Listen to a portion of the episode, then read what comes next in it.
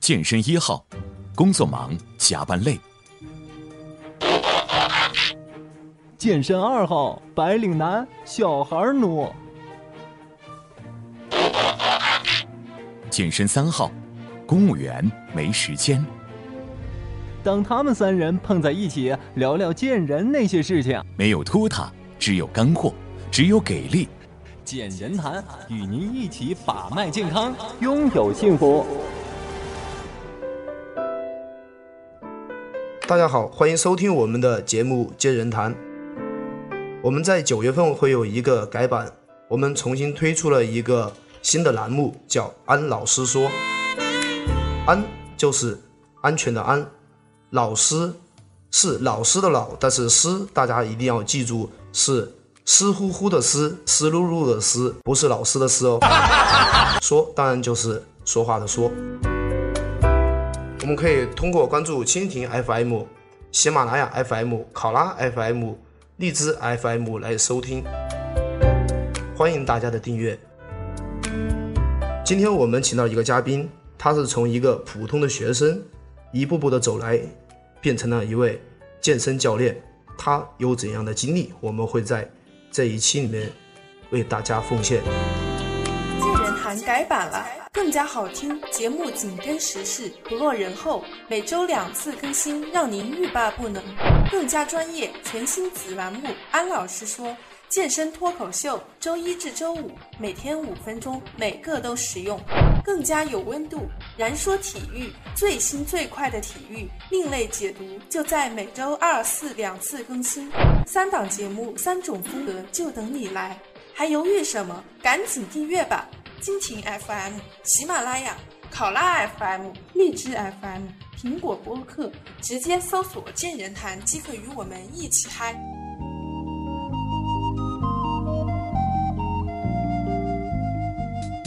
如果您喜欢我们的节目，也非常乐意与我们交流互动，请您直接微信搜索 “龙易健身酷站”即可进行互动。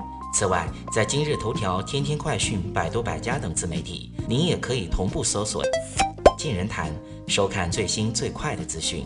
健人谈音频节目每周六二十一点在蜻蜓 FM、喜马拉雅准时上线，欢迎您的期待与关注。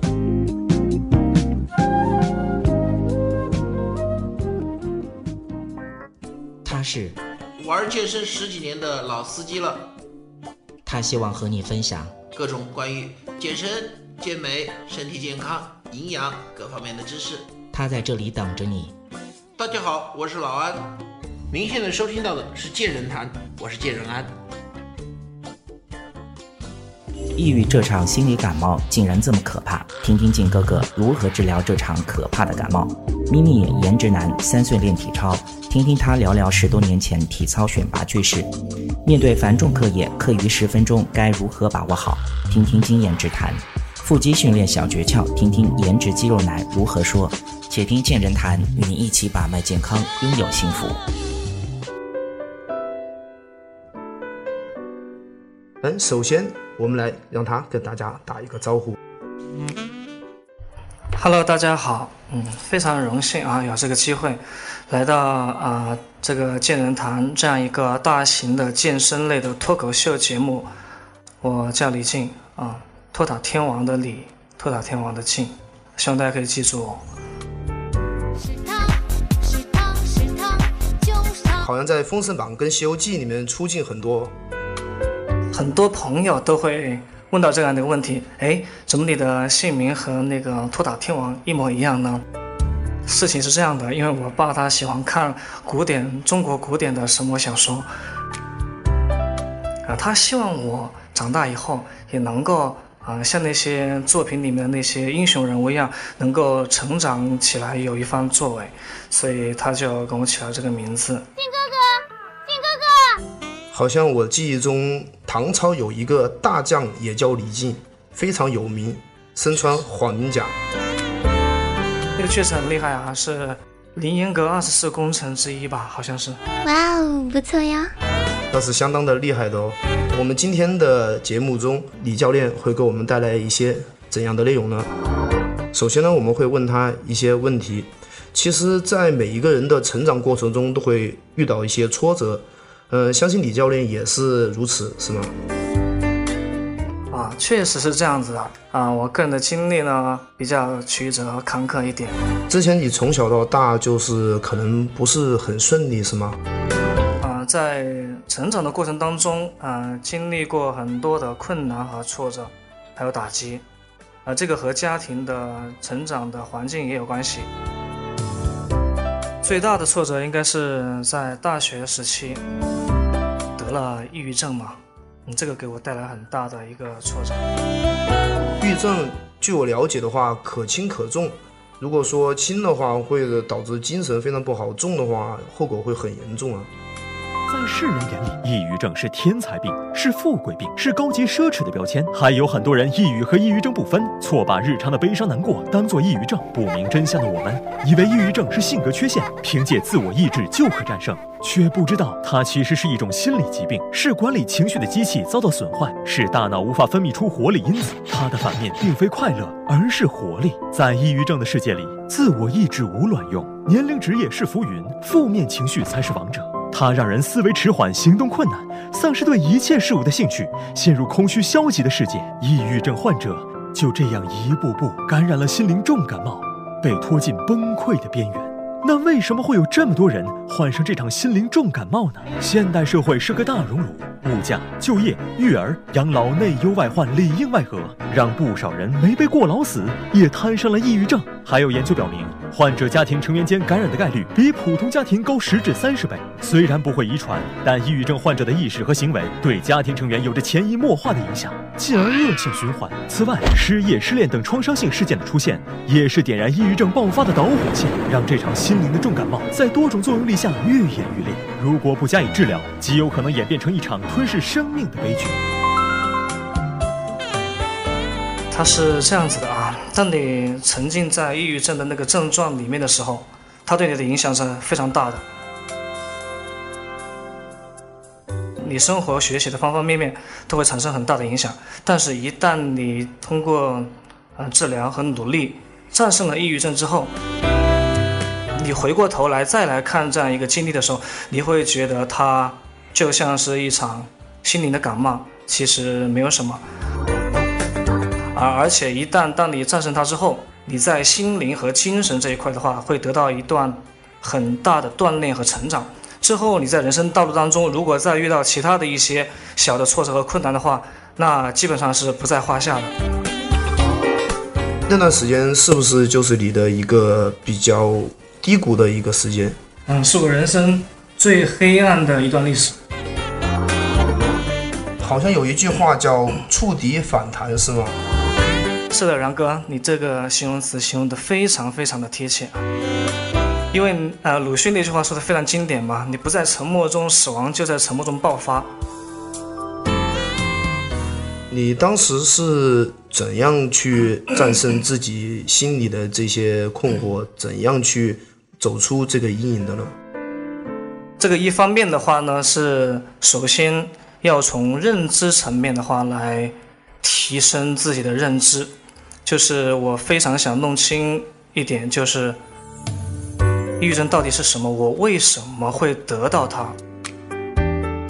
所以针对这一点的话，我就去图书馆里面，嗯，待了很长一段时间，主要是。去找那些关于心理学和哲学方面的图书去阅读，在这个过程当中，嗯，有很多的领悟，得到了一定的锻炼和成长。然后另一方面的话，就是通过运动和锻炼这一块，经历了这些，你感觉自己变化最大的是哪一方面？变化最大的还是在于啊，面对挫折时候的态度，是一种更加积极的态度，更有底气的去面对以后的生活。也是由于抑郁症这样的一个人生低谷，给我带来了两大转变和两大成长。一方面呢，就是关于心理学方面的学习，它使我对心理学产生了浓厚的兴趣，然后自己通过努力。去考报考了这个国家的二级心理咨询师的资格证书。如果说你考了这个证书以后，是不是就意味着你可以去做一名嗯专业的心理咨询师？这个还有一点欠缺啊，因为我们考证啊，主要是学习的是理论方面的知识，而心理咨询这样一门工作的话，它是一个实践性的工作，所以它需要我们。要经历很大量的那种实践的检验和经啊经验的一个累积，才能够胜任的一份工作。说到心理学的话，我记得我在学私教课程的时候接触过一门叫运动心理学。既然我们是一个健身类的节目，嗯，想要要李教练跟我们一起分享一下健身对你自己的改变，还有我们在健身中。我们的心理有些什么样的变化？首先啊，从这个心理学的角度来看的话呢，啊，身体和人的心理它是一个相互影响的过程，也就是一个强壮的身体的话，可以给你带来一个强大的心理，反过来也是一样，强大的心理，呃，可以使你有一个更好的精神状态。在健身的过程当中，呃，一方面也可以增强我们的自信，同时呢，啊，它通过。塑造我们的形体吧，使我们的形体变得更加的完整，啊，增加我们的这样的一个力量，所以呃，能达到一个增强信心的目的。当我们的信心一旦增加起来之后，我们无论是在工作、学习或者做任何事情的时候，我们都会做得更好。看来通过心理学的学习，对李教练在后来的道路上有非常好的心得。下面有另外一个问题，就是你是怎么样去走上一个健身的道路的呢？啊，这个很有意思了啊，因为我从小的时候啊，大概是上幼儿园的时候啊，我们是当地的体校里面的老师，专业老师到我们的幼儿园来选拔体操的苗子，然后我就很幸运的被选拔到了我们的体校。在那里面度过了有一年的一个体操的训练的生涯，那个可以说是我人生当中最早的接触运动的时候。哦，那好像是很早了哦。啊，对，那个大概是我三岁左右的时候。都说这个要赢在起跑线上嘛，什么都得从娃娃抓起，这个体育也不例外啊。哇，之前之前。听老安说他是健身的老司机，看来你这个老司机好像可以开飞机了哟。不敢当，啊，这个安老师是我们这个健身界在我们这个地区都是非常有实力、很专业的一名啊健身老师。那么在你小时候训练自己有没有什么比较印象深刻的地方？当然有啦，啊，我这个对儿时的记忆还是比较清晰的。啊，记得最清楚的就是每天晚上的训练都非常的辛苦，啊，他是每天是啊全天的一个训练，完了之后，其实对于小学生来讲的话，一般的在学校上学的小学生都是差不多四五点钟就放学回家了，放学的时间是特别早的，可是我们体校的学生。我们在其他的孩子放学之后，我们还需要在体校里面进行训练，一直到七八点钟。所以在这个时间段，很多家长都会在体校的门口去等待着，啊，接自己的孩子回家。最强烈的一个感觉就是，那些家长们在外面看着里面自己的孩子那种训练的那种，呃，汗水的挥洒呀。那种训练的刻苦努力，那那种承受的痛苦，啊，家长看在眼里，其实是疼在心里的。孩子们训练的也特别的苦，因为教练特别特别的严格。但是严师出高徒嘛，严是对，呃，学生的爱嘛。那么在从小的这种严厉的训练下，就给你从小打好了一个非常好的一个基础。这个就要感谢父母了，啊，有了这样一个底子打基础，啊，因为家里的原因，我没有在体校里面继续去深造，所以也没有机会去嗯，长大之后去为国争光。但是回到学校里面去读书的过程当中呢，也是非常喜欢体育运动的。在这个小学和中学的时间段，啊，最喜欢的就是单双杠了，这个都是我们小时候的体操的项目。好像我印象很深刻的是，那个时候下课的十分钟，所有的男生就在单杠、双杠，还有以前有一个很有意思的一个一个项目叫爬杆。嗯，相信李教练在小时候也是经常在这些器械上面翻云覆雨，是吧？是的啊，每一个下课的十分钟我都不想浪费啊，因为你在一个教室里面待了一堂课四十五分钟嘛，对不对？你课间的十五分钟的时间，你肯定希望起来活动一下身体嘛。基本上我就利用每节课间的时间去。单双杠上面就跟然哥说的一样，翻云覆雨一番。那个时候，你完成一些高难度的动作，下面有一些同学发出那种惊呼的那种欢呼声的时候，你是特别有成就感和自信心的。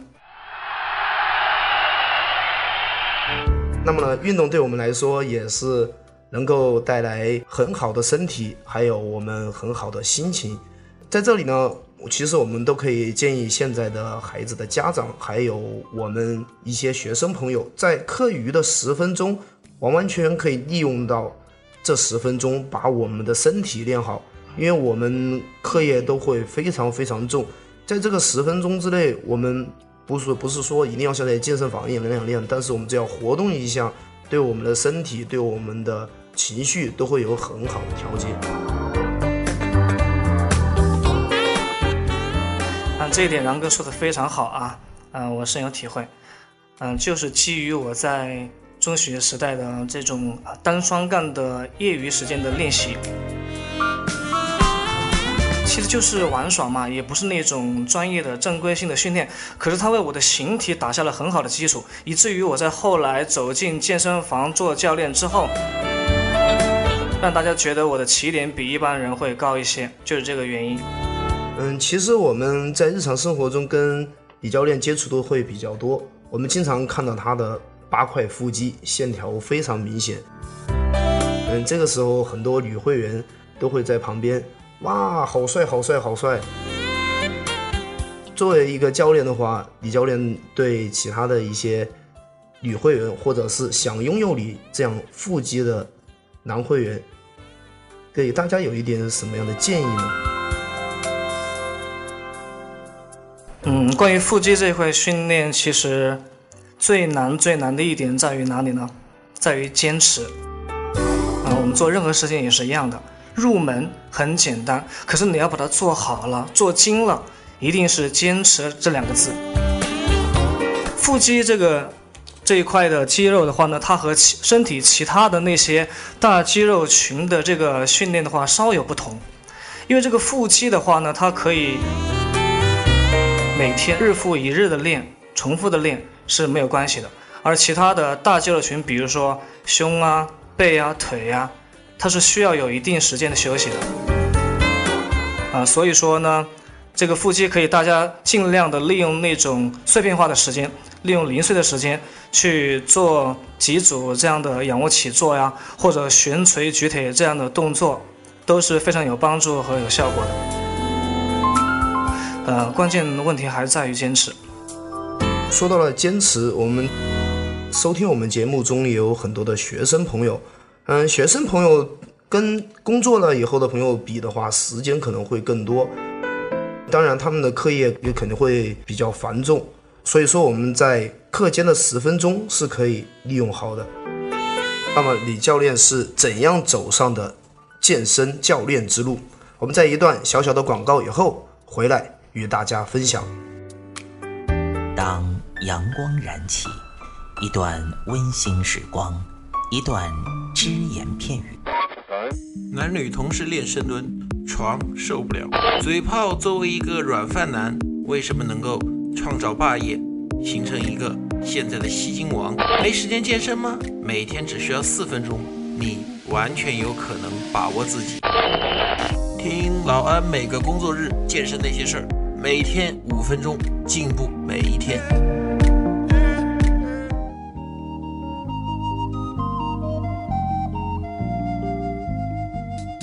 如果您喜欢我们的节目，也非常乐意与我们交流互动，请您直接微信搜索“龙易健身酷站”即可进行互动。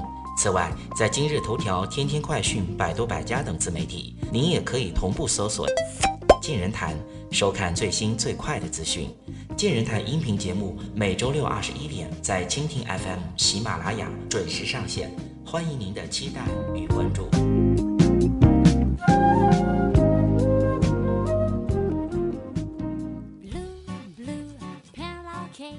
他的节目理念：见人侃健身，健康三见人。他希望在节目中，我会跟大家介绍一些比较好的运动方法，也会让大家更有兴趣的去做我们的健身运动。他在这里等着你。大家好，我是杨哥，您现在收听到的是《见人谈》，我是见人然。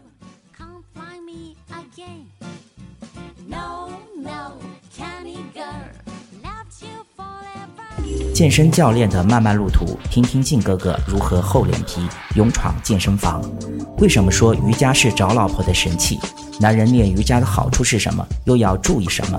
掀开减肥神器动感单车的盖头，且听健人谈与你一起把脉健康，拥有幸福。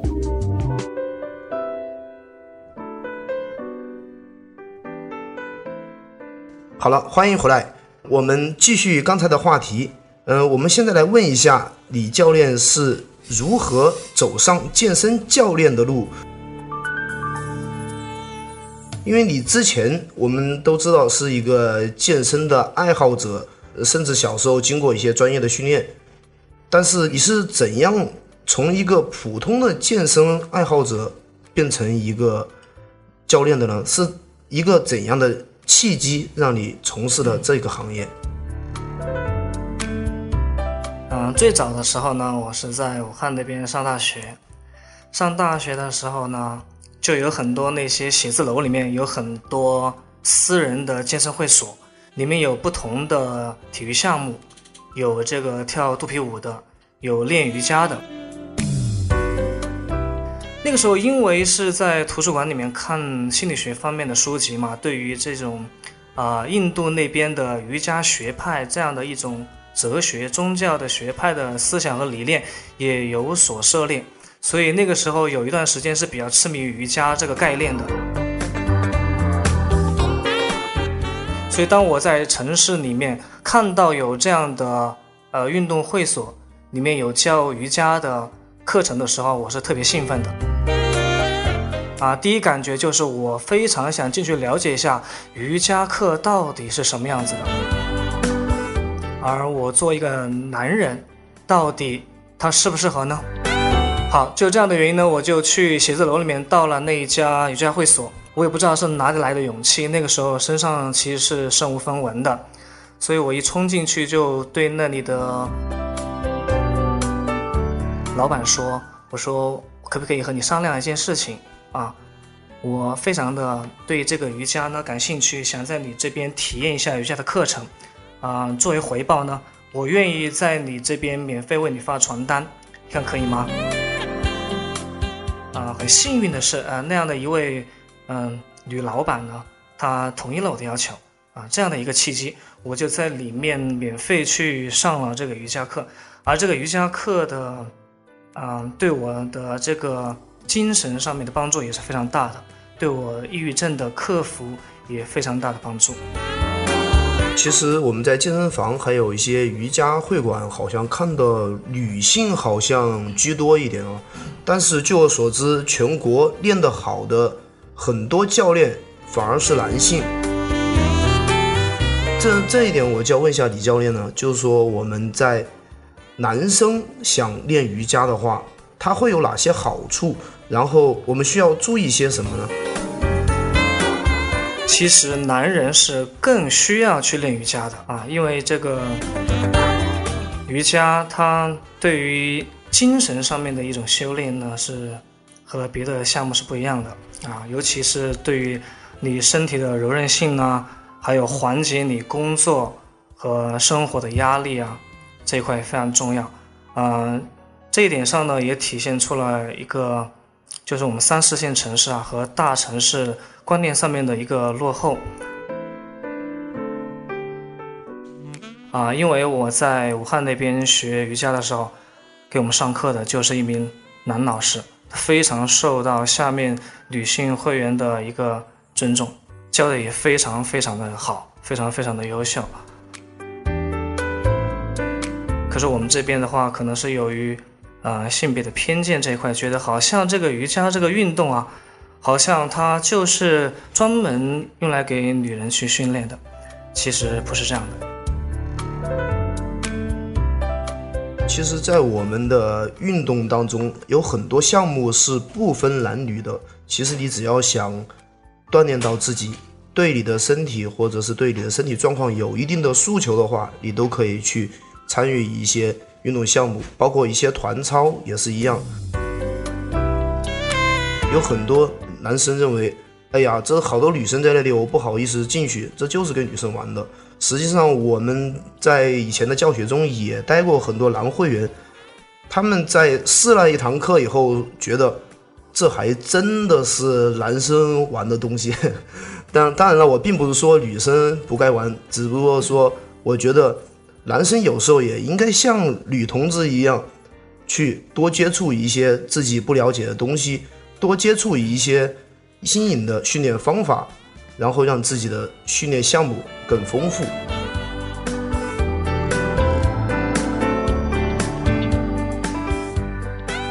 然后让自己的身体更好。啊，我们广大的男性同胞啊，尤其是那种啊过了而立之年的。啊，男性同胞，他就更需要去拉筋了，因为平时我们的男性同胞的话，他特别的注重和追求那种力量的训练，啊，这一块的话呢，就平时比较忽视拉筋这一块。啊，俗话说得好啊，这个筋长一寸，啊，寿长十年，对吧？所以，特别是过了三十岁的男人，尤其要注重拉筋。它一方面呢，可以保护到我们的关节，可以使我们在运动的过程当中减少一些不必要的伤害。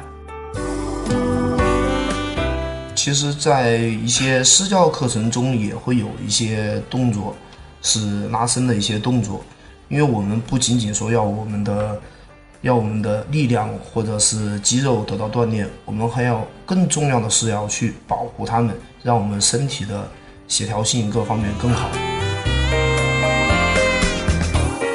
哎，南哥，其实你看啊，我一刚开始接触到健身这一块是因为瑜伽，可是后来我回之后啊，我在这边健身房里面，我训练的项目其实不是瑜伽，而是动感单车。说到动感单车和瑜伽的话，这个反差其实还是蛮大的，因为一动一静嘛。可是这两个项目都给我带来很大的帮助，想知道吗？嗯，动感单车是现在健身房里面非常非常受欢迎的项目。我看根根据我的经验吧，我看到的很多健身房，可能跑步机或者是器械区域上面的人不是很多，但是动感单车一定是最火爆的。确实是这样啊，动感单车在欧美呢，它被誉为脂肪燃烧弹，在减脂效果方面的话呢，它是远远的优于啊跑步机上的跑步的。我们不是说跑步它没有效果，只是相对来讲的话，这个动感单车对于减脂的效果可能会更好一些。因为我曾经有个会员，他在健身房里面只上我的动感单车课，他不做任何力量训练，也从来不在跑步机上跑步。半年之后，你知道减了多少斤吗，然哥？吓到我了，真的，他减了二十斤，二十斤呢？哇，二十斤的话，我们打个比方吧。嗯，一个十公斤的杠铃片就是这么重，对吧？所以说这个动感单车对于减脂这一块的话是还是非常有效果的啊。据我所知，动感单车它是有一些间歇训练的一个效果。嗯，它在它在它在运动的时候，并不是让我们像跑步一样的匀速运动。这一点我就要问一下李教练，在你觉得？做动感单车的话，我们喜欢上动感单车的朋友需要做一些哪些准备？然后我们要怎样去慢慢的适应动感单车的强度？因为大家知道动感单车强度是非常高的，我们任何运动都要经过一个循序渐进，通过一个简单往高处的去变化。我来问一下李教练，这方面有怎样的心得？首先呢，这个热身运动呢就非常的重要，尤其是对于年纪稍长一些的前辈，啊，还有包括在天气比较寒冷的冬季。这个时候我们要适当的延长一点我们热身的时间，五到十分钟，或者十几分钟都是可以的。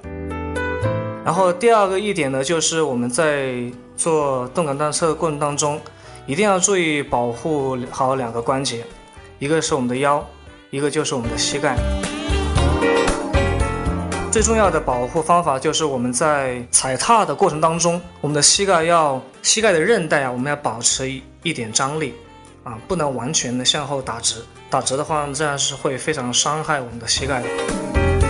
腰部的运动，我们在做下压的动作的时候，我们一定要保证自己的脊柱是呃伸直的，一定是挺胸收腹，一定千万千万不能弯腰驼背，啊，这个是必须要注意的一点啊。后一个就是我们在四十五分钟的课程里面，我们要适当的去补充水分，补充补充一点电解质啊、矿物质，因为我们在做高强度的有氧训练的时候，我们的水分和矿物质流失的是比较多的。哇，这一次李教练带来的真是干货满满哦。嗯，如果说没有接触过动感单车的朋友，一定要记住这一点。一定要让自己在一个科学而且安全的情况下进行自己的锻炼。其实李教练也是从事这个行业很多年了，他给大家分享的这些也是他这些年的一些经验。嗯，但是我们刚才还有一个问题，李教练好像一直没跟我们说，那就是你到底是为什么会成为一个健身教练？是一个怎样的契机让你成为一个专业的健身教练？因为爱嘛，对不对？因为爱，所以爱。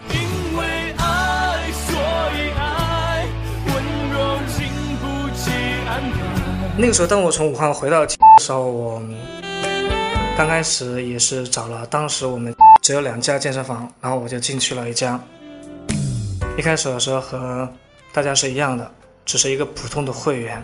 在里面办年卡，每天在里面训练。从那个时候就开始，第一次接触到了动感单车这样的项目，觉得特别有兴趣，想去尝试一下。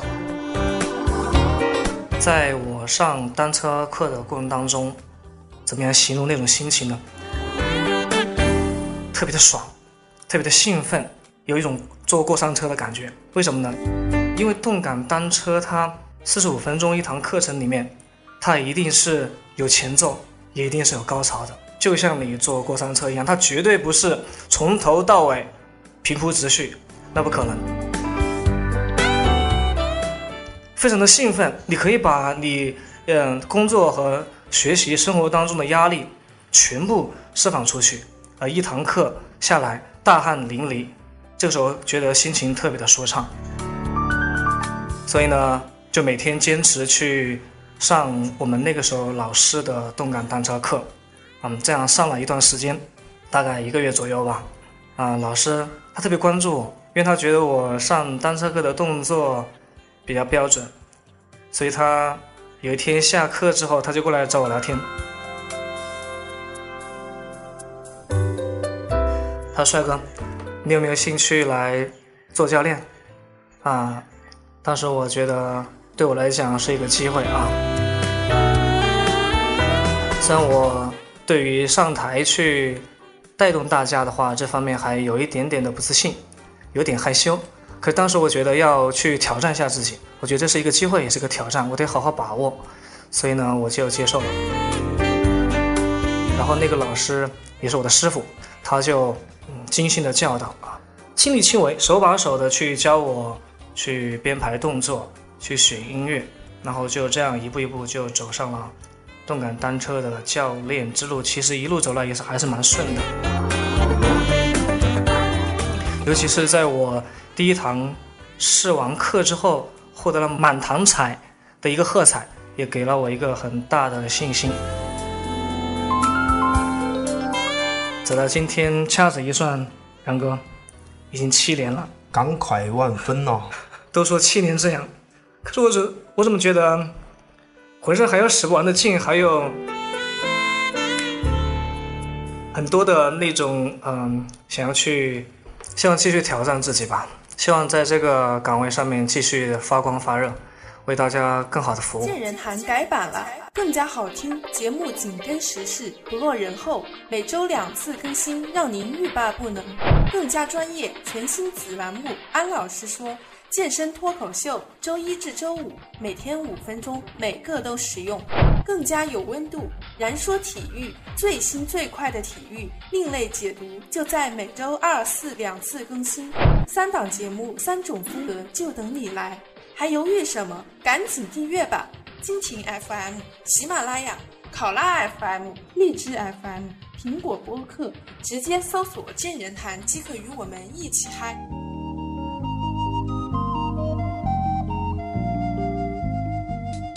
如果您喜欢我们的节目，也非常乐意与我们交流互动，请您直接微信搜索“龙易健身酷站”即可进行互动。此外，在今日头条、天天快讯、百度百家等自媒体，您也可以同步搜索“健人谈”，收看最新最快的资讯。健人谈音频节目每周六二十一点在蜻蜓 FM、喜马拉雅准时上线，欢迎您的期待与关注。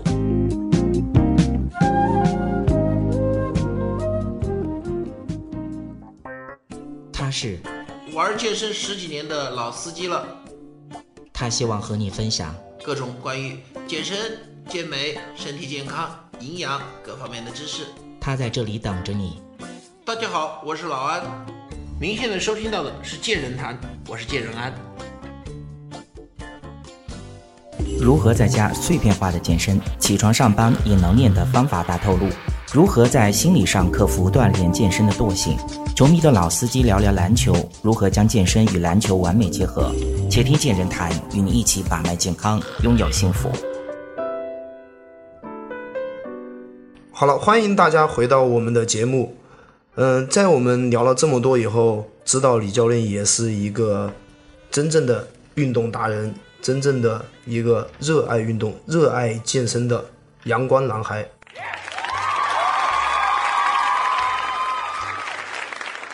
其实，我们作为一个健身爱好者，也很有可能并不是只局限于在我们的健身房做些运动。嗯，好像据我所知，李教练在平常有时候可能会很忙很忙，工作很忙的时候，在自己家里面也进行过这一方面的锻炼。据说他在家里还做了一个单杠之类的，我们可以向大家分享一下你对。这方面锻炼有什么心得？啊，这个主要是针对那些上班、工作、学习时间比较忙的人群，啊，我们只能利用碎片化的时间去训练。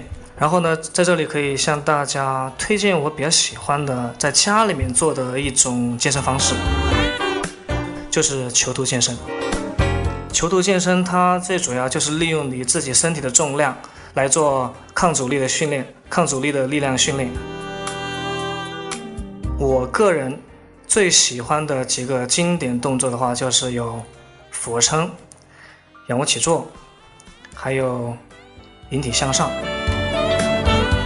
呃，然哥刚刚说到的，在家里面做的那种单杠啊，是在淘宝上面买回来的，用两个三角形的烙铁把它焊在墙上面，就可以在家里面做引体向上了。其实也是非常方便的，它不需要你每天花太多的时间，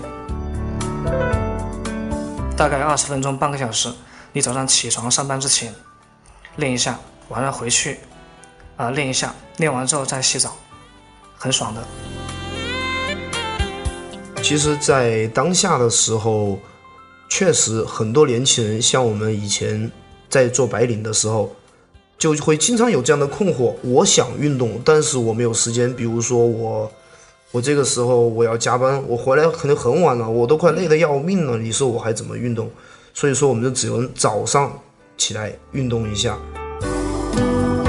但是刚才李教练给我们介绍的这一个方法确实可以在这方面帮助我们用碎片化的时间来对我们进行一个身体的锻炼。其实我们在运动的过程中会感受到自己的心态会有一个变化。在这一点上，学过心理学的李教练想请教你一下，我们怎样去看待自己心理的变化？怎样用一个更积极的心态来面对我们的健身锻炼？最重要的两点啊啊，有一点刚刚我在上面的呃讲解过程当中已经有谈过了，就是自信啊，健身给我们带来了一个自信啊。那另外一点呢，就是我要讲到的，就是它对于我们意志力的训练，它可以让我们增加自己的毅力啊。这个毅力，因为我们去练健身，它第一方面呢，它是在虐待我们的身体，这个你是需要有很大的勇气的。第二个，你是十年如一日的持之以恒的去做它啊，它就锻炼出了你这样一种坚持的这种良好的品质。李教练刚才说的非常棒，非常棒。其实我们在运动中也是会感受到很多的快乐。有一点很重要的就是我们的兴趣，我们喜欢锻炼的人认为健身对我们来说。是一件很快乐的事。嗯，这一点我就要问一下李教练了，你的兴趣爱好有哪些呢？啊，和体育运动有关的兴趣爱好，当然就是篮球啦，然哥，这是我们大家共同的爱好。篮球最棒的运动了，嗯，它不仅仅能够让我们锻炼到身体，还可以让我们。认识很多很多的好朋友，我有很多朋友都是在球场上认得的。其实我们篮球有一个很大的好处，跟我们在健身房是一样的，就是它的一个社交属性。我们在打球的过程中，并不是我们一个人打，可能我们要跟对手打，然后跟对手打完了以后，他很有可能又会变成你的队友。所以说，在这个基础上，我们就会认识很多很多的朋友。然后又交到朋友，又让自己的身体得到了锻炼，何乐而不为呢？我们说到篮球的话，其实我们在上几期的节目里面就介绍过一些关于篮球方面的知识。嗯，李教练作为一个球迷，应该算是球迷吧？那必须的，资深球迷。那就是跟我一样球迷的老司机了。做一个球迷的老司机。你是怎样看待这项运动？你觉得我们在打球的时候需要注意些什么呢？好的，啊，这一点也是我特别特别想跟大家分享的一点啊。就为什么篮球这样一个体育项目，它如此的有魅力啊，可以吸引那么多的青少年去投身到这项运动里面，乐此不疲。为什么呢？因为首先我们看这个项目啊，它体现了。力与美的完美结合啊！说到这一点的话，我就不得不提到篮球界响当当的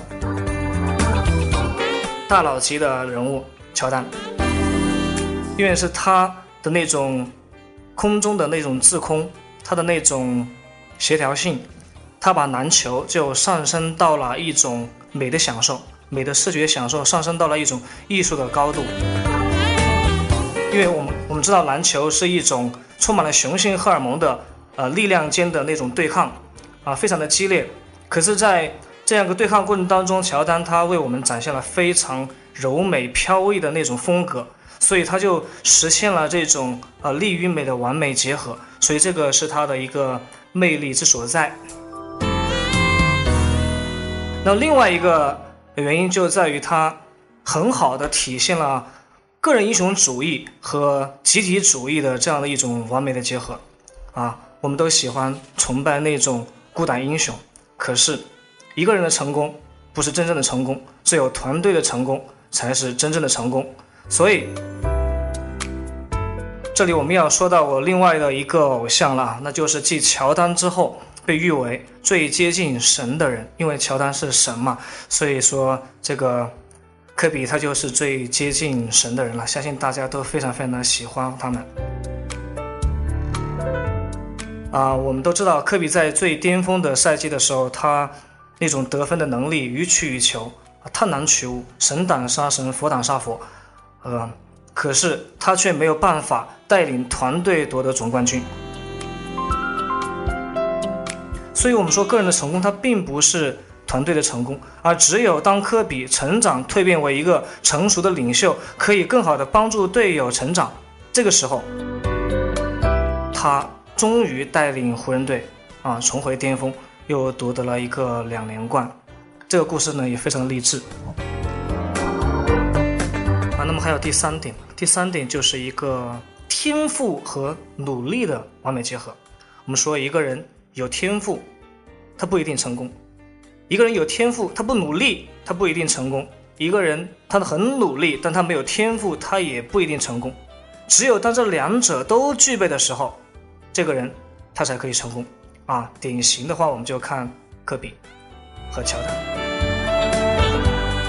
啊。从天赋的角度来对比的话呢，很明显啊，科比是没有达到乔丹那样的一个天赋水准的。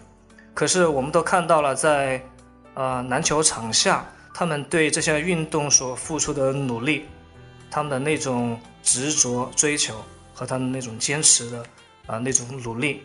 最后才能够使他们达到那种在球场上面予取予求的这样一个高度。我们可以看到他们在对待篮球训练的时候是非常非常刻苦努力的，几乎就利用了嗯这个业余生活当中的大部分的时间啊，他们的呃节假日，他们的这个。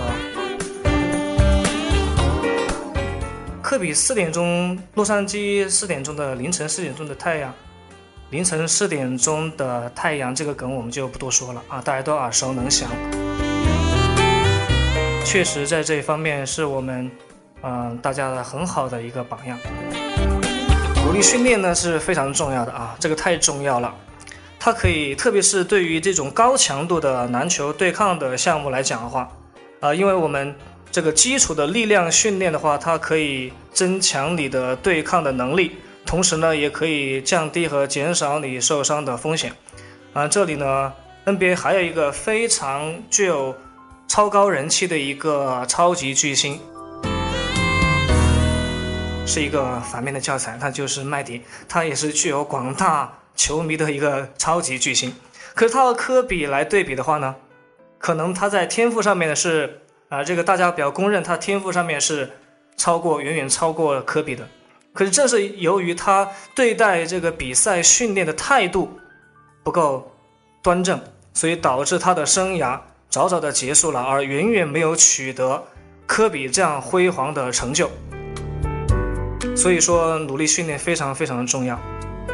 所以，作为球迷朋友的话，想要提高你的球技，也一定要注意认真。努力是唯一的途径，没有任何捷径。看来李教练也是对科比真的是情有独钟，而且在他身上也学到了很多很多很很优秀的品质。嗯，之所以他现在能够让自己做的这么出色，跟这个可能也有一定的关系。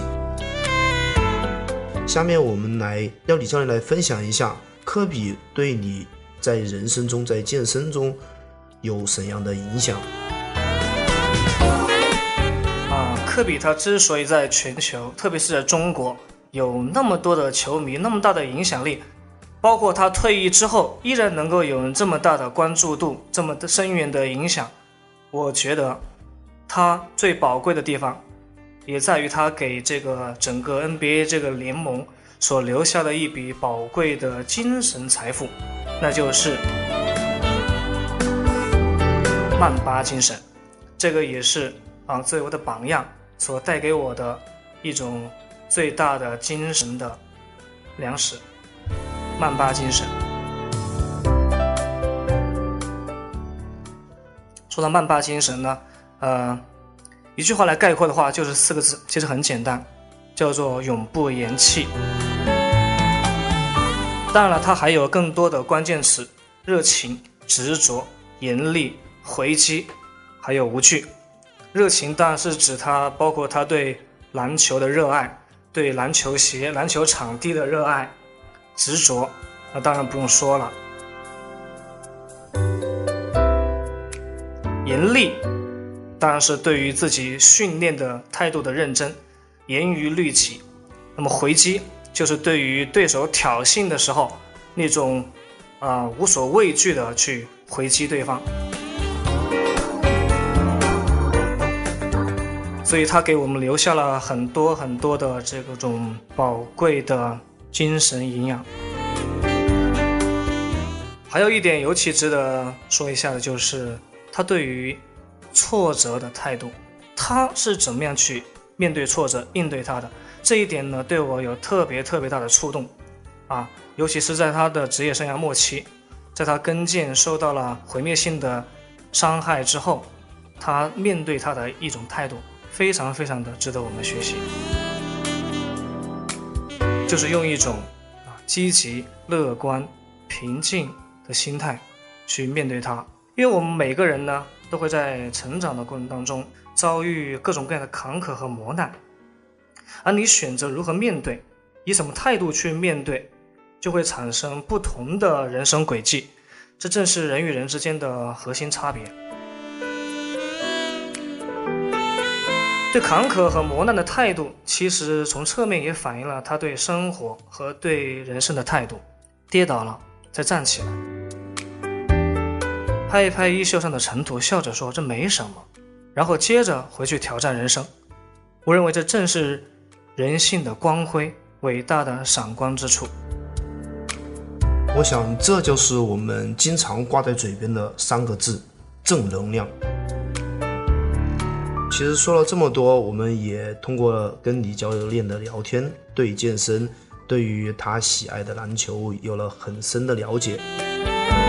嗯，喜欢健身的朋友呢，大家也一定要对自己有信心，对自己每一项选择有自己的判断。当然，我们在做运动的时候，也一定要像李教练那样用心的去学。也许有一天，教练台上的就是你。好了，今天的健人谈节目就到这里，下期再会。